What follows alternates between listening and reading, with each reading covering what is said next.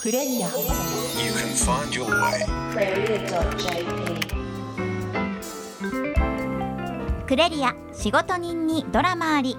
こんばんは小坂誠です。この番組は仕事人にドラマありをコンセプトに地元福岡を支える元気企業の仕事人をお迎えし起業のきっかけや成功失敗談を伺い仕事のドラマに迫っていきます。さてクレリア仕事人にドラマあり番組では学生や社会人の皆さんからの働き方に関する素朴な疑問質問もお待ちしていますよ。疑問質問メッセージはメールでお送りください。アドレスはクレリアアットマーククロス FM.co.jp CREREA アットマーククロス FM.co.jp です。そしてスタジオにはこの方です。こんばんは。クレリアアドバイザーの持田由里子です。はい持田さん今週もよろしくお願いします。よろしくお願いします。の持田さんはうん。普段読書とかされます、大好き、ああ、うん。仕事人としてねやっぱ時間もなかなか取れないかもしれませんけど、ね、でも社会人になった頃がうん。うん本当にすごく読み漁って、自分なりにねノルマを設定してたのよ。月にうん、10冊必ず読むと。へもちろんそれ以上読むこともあるし、うん。え3日に1冊ペースですか？そうなると。そうなるよね。意外とその営業の合間だとか、うん。移動してる時とか読める時間たくさん探せばあるし、うんうんうん。そうそう読もうと思えば読めるんだよね。確かに。うん。移動時間とか、あとちょっと寝る前にうん。ベッドで少しだけでも読むとかなると、割とリフレッシュになりますよね自分の中の、ね。うん。私も本読むのは好きで、うんうんあの図書館とか本屋さんでのアルバイトってしてみたいなってずーっと思ってるんですよ。学生の時憧れた私も、うーん。でも私なぜか本屋さんに行くと、うん、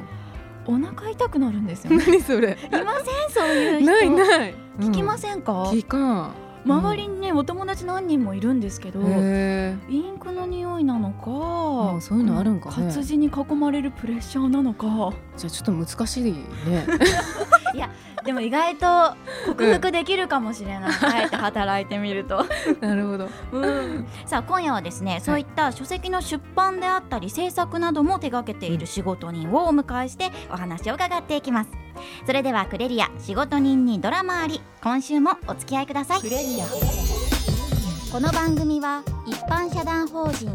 福岡中小企業経営者協会の提供でお送りします。Cross FM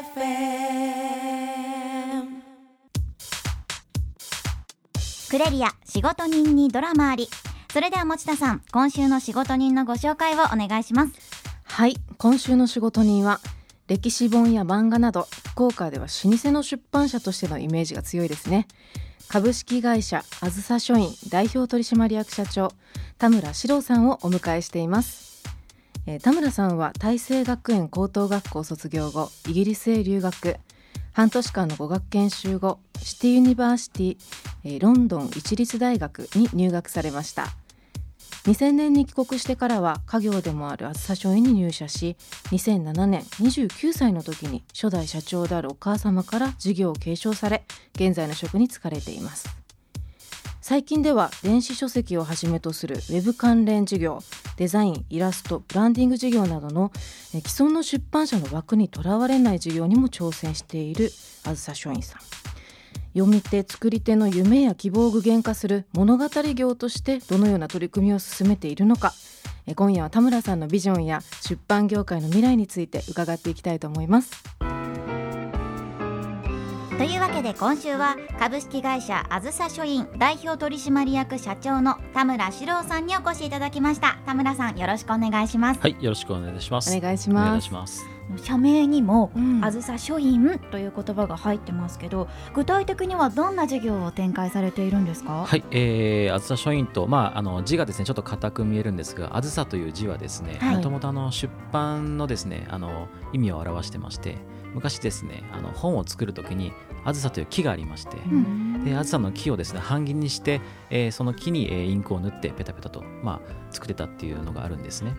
でまああずさ弓という弓もあるんですけども、やっぱしなりが良くてインクの、まあ、ノリもいいですし丈夫だと。当時40年前ですのであの今みたいにインターネットの検索がない中で、うん。まあ、少しでも中小企業ですから知ってもらおうということで、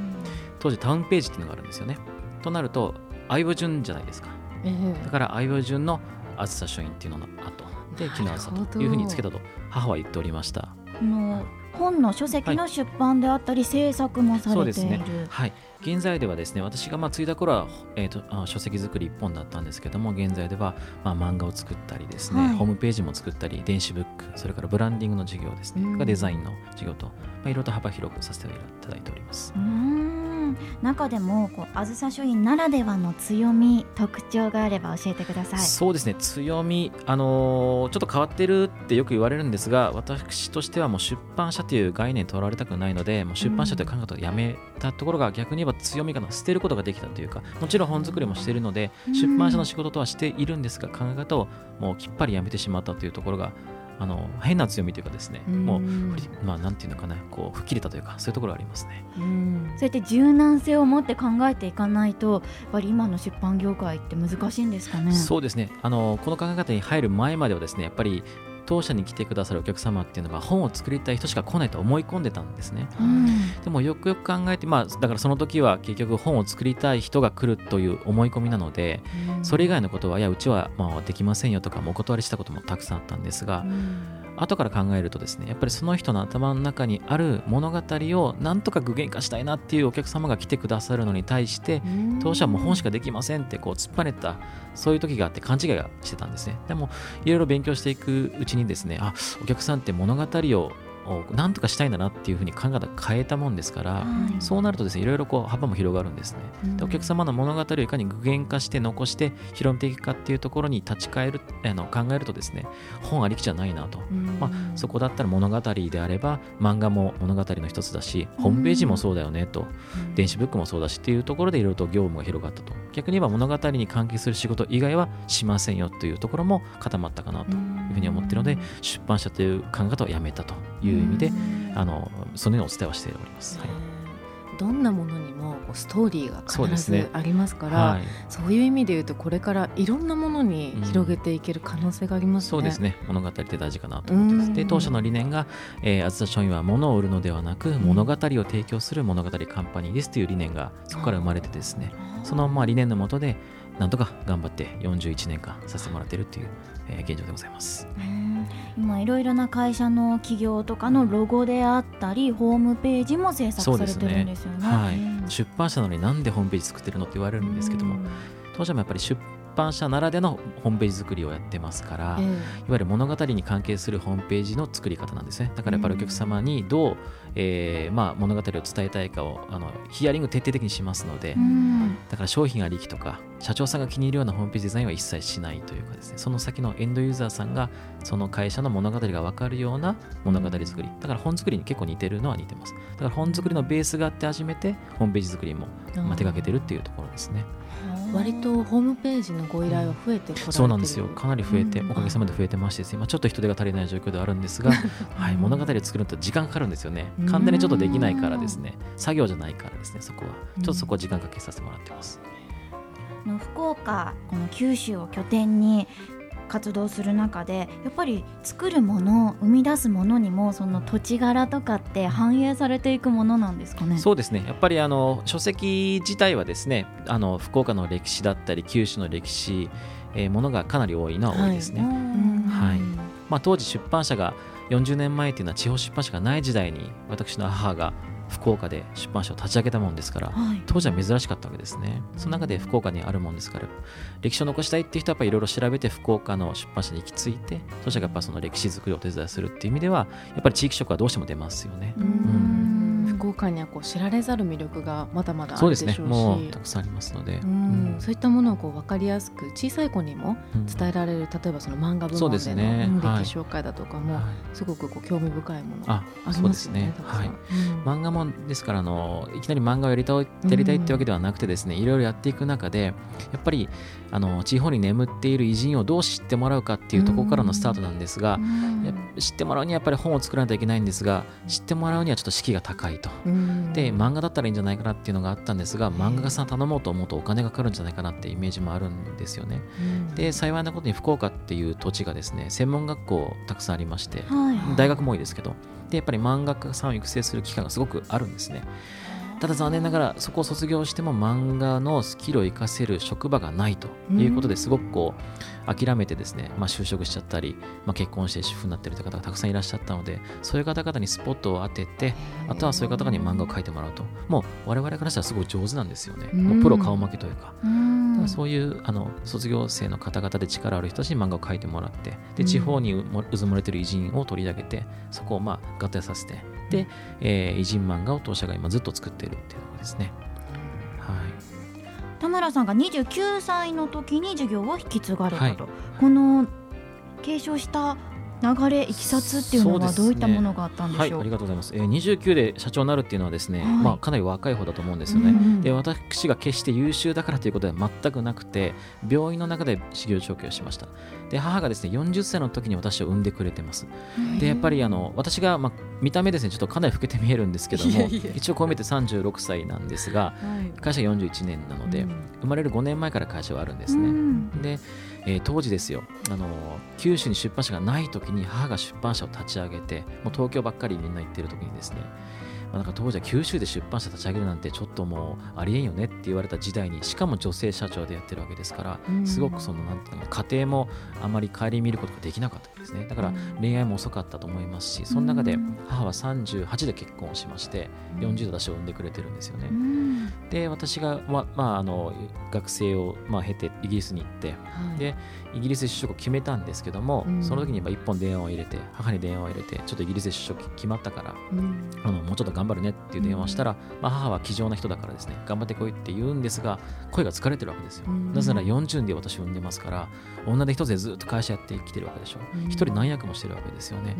母親っていうあの役目もあったし社長という役目一人何役もやってる中でずっとやってきてて、えーだから私がその時が21歳です。212かな。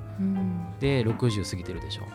まあ、こ男女の差ってやっぱ体力の差もあるからですね、はい。女性でずっとやってきてるとやっぱきついわけですよ。だから声がやっぱきつそうで、であいかにかと思って帰ってきてですね、で、まあ、母ちょっと子供の頃にあのはあの事故にあって片足がないんですよ。だからハンディキャップを背負ってますから、まあそのそういう辛い面もあったと思うんで、まあ、これは手伝わないかなと思ってあの就職先に頭を下げて帰ってきてそれからずっと手伝ってはきたんですけども、あのそれでもやっぱりまだまだ私も知らないことだらけでですね。でがむしゃらにやってはきて、ええ。ある時に母が倒れました。それが私が29の頃だったんですね。だから母が40あの違いますか？ら69、69ってもう、ね、結構体力的にもきつい時ですけど、それまでやっぱりあの苦労を見せずに頑張ってきてたからですね、で病室でやっぱりもうやっぱきついって言われたので私も覚悟はなかったですけどあのとりあえずもうやりますということで引き受けたっていうところが29歳で引き受けたという、まあ、そのストーリー物語ですね。物語ですね。クレリア毎週木曜夜11時からお届けしているクレリア仕事人にドラマあり。今夜は株式会社あずさ書院代表取締役社長の田村史郎さんにお話を伺っています。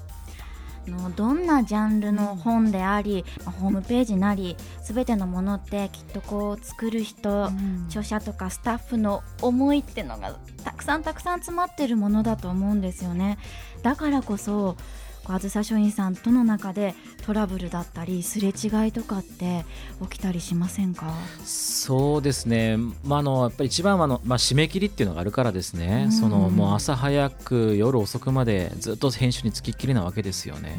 そんな中で私も会社に、まあ、入った時はですねやっぱ一番のトラブルというか、あのー大きかったのはそれぞれ時間がバラバラなので個人プレイのまあ会社なのでで私何かしなきゃいけないと思って朝礼やりましょうとか会議しましょうとか言ってたわけですよ、でも皆さんそれぞれの自分のなんかライフスタイルでやってたのに急にこう私がそういうことを言い出したもんだから、やっ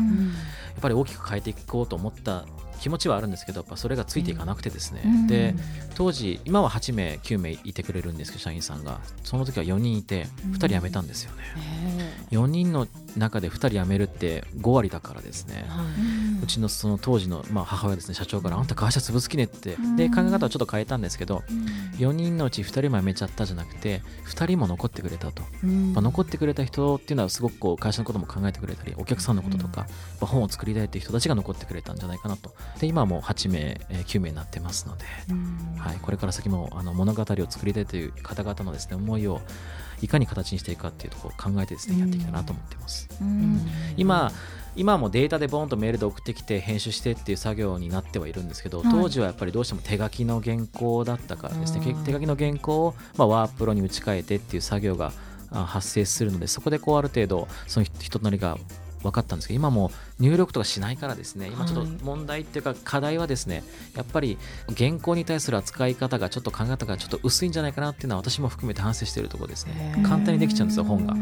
い。で実際どのぐらい毎日本ができてるかっていうとええ。全国で、うん。えー年間7万冊。そんなに7万点だからですか365日で割ると毎日200点新刊が出てるんですよね、まあ、統計上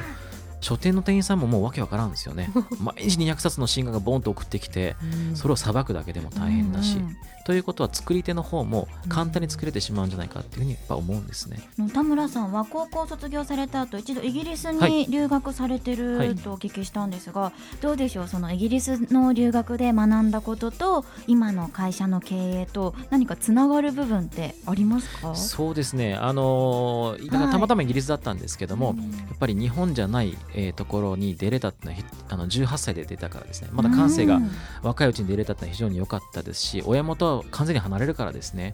もう自立心もやっぱり芽生えてくるんですよね、はい。そういった中でやっぱ戻ってこれたっていうところは一つその会社に戻ってもですねやっぱりあの自分の足でやっぱり自分で経営していかなきゃいけないっていう思いはやっぱり生活も含めて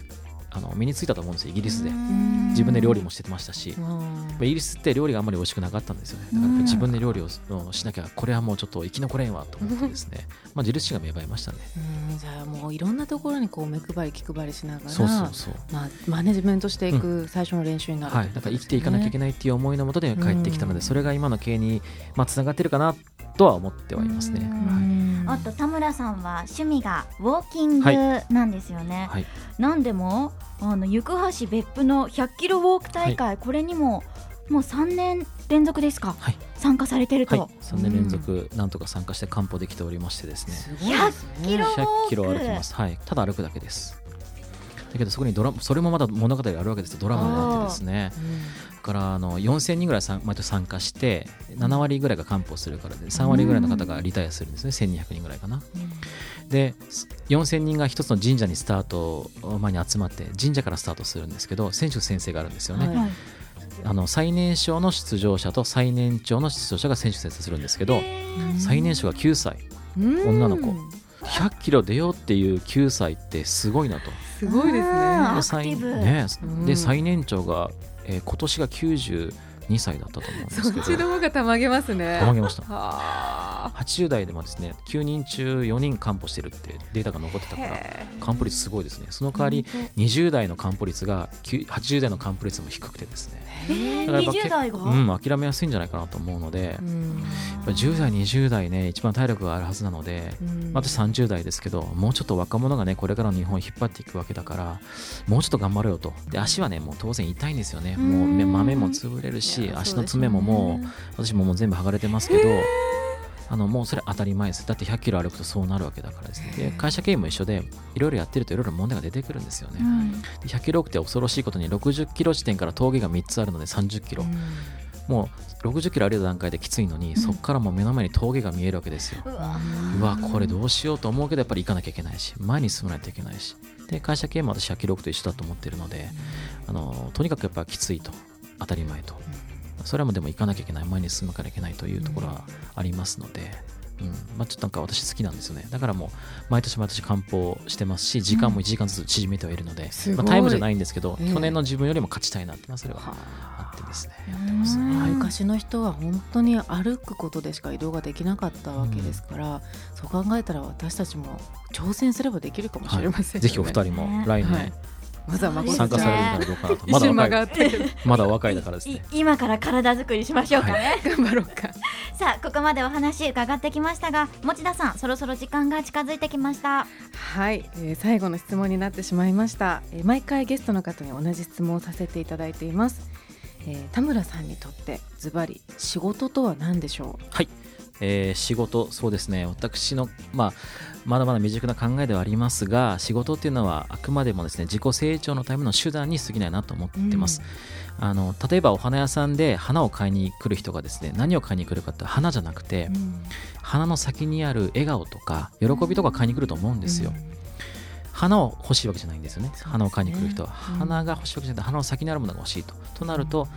仕事をするっていうこと仕事がしたいわけじゃなくて仕事の先にある何かを学んでもらわない限りはその人の成長にならないと。だから仕事っていうのはあくまでも手段というふうな考え方を持っています。で逆に言えば社会に出てからですね仕事をしないと自己成長は一切できないと。手段がないからですね、でやっぱり会社っていう字を入れ替えると社会となりますから会社イコール社会って考えるとですね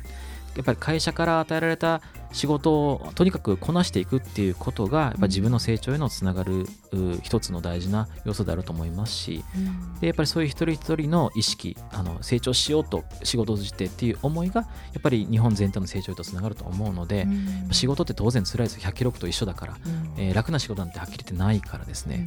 で仕事に、あのーやっぱり自分を合わせていくっていうか自分に仕事を合わせると器が狭いからままだからでも仕事に対して自分を合わせていけばどんどん広がっていけると思いますし、うんそういうふうな感覚で仕事をですねあのもっと若い方々があの働いてもらえればいいかなと思ってます。そうですね、まさにこう成長の先も見据えて何のために成長するのかというところもこうまたさらなる成長の種になるんでしょうね。うん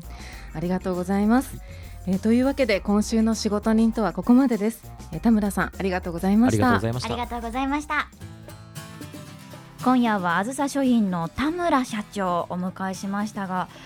何か本当にこう一つ一つのものにストーリーがある物語があるって思うと、大切にしようって気持ちになりましたね。そうね。もっとねこう何？買って放置してる本？なんかも大切に扱わないといけないなと思ったけど、うん。全然違う話になるんだけどさ本出したいと思わなかった？ちょっと思いました、うん。自分の中の悶々とした何かこう妄想もそうですし、うん。いろんなストーリー物語を形にしてみたいなって思えるお話でしたよね。ねえそうよね。あずさ松陰さんだったらなんかそういうね物語を大切にして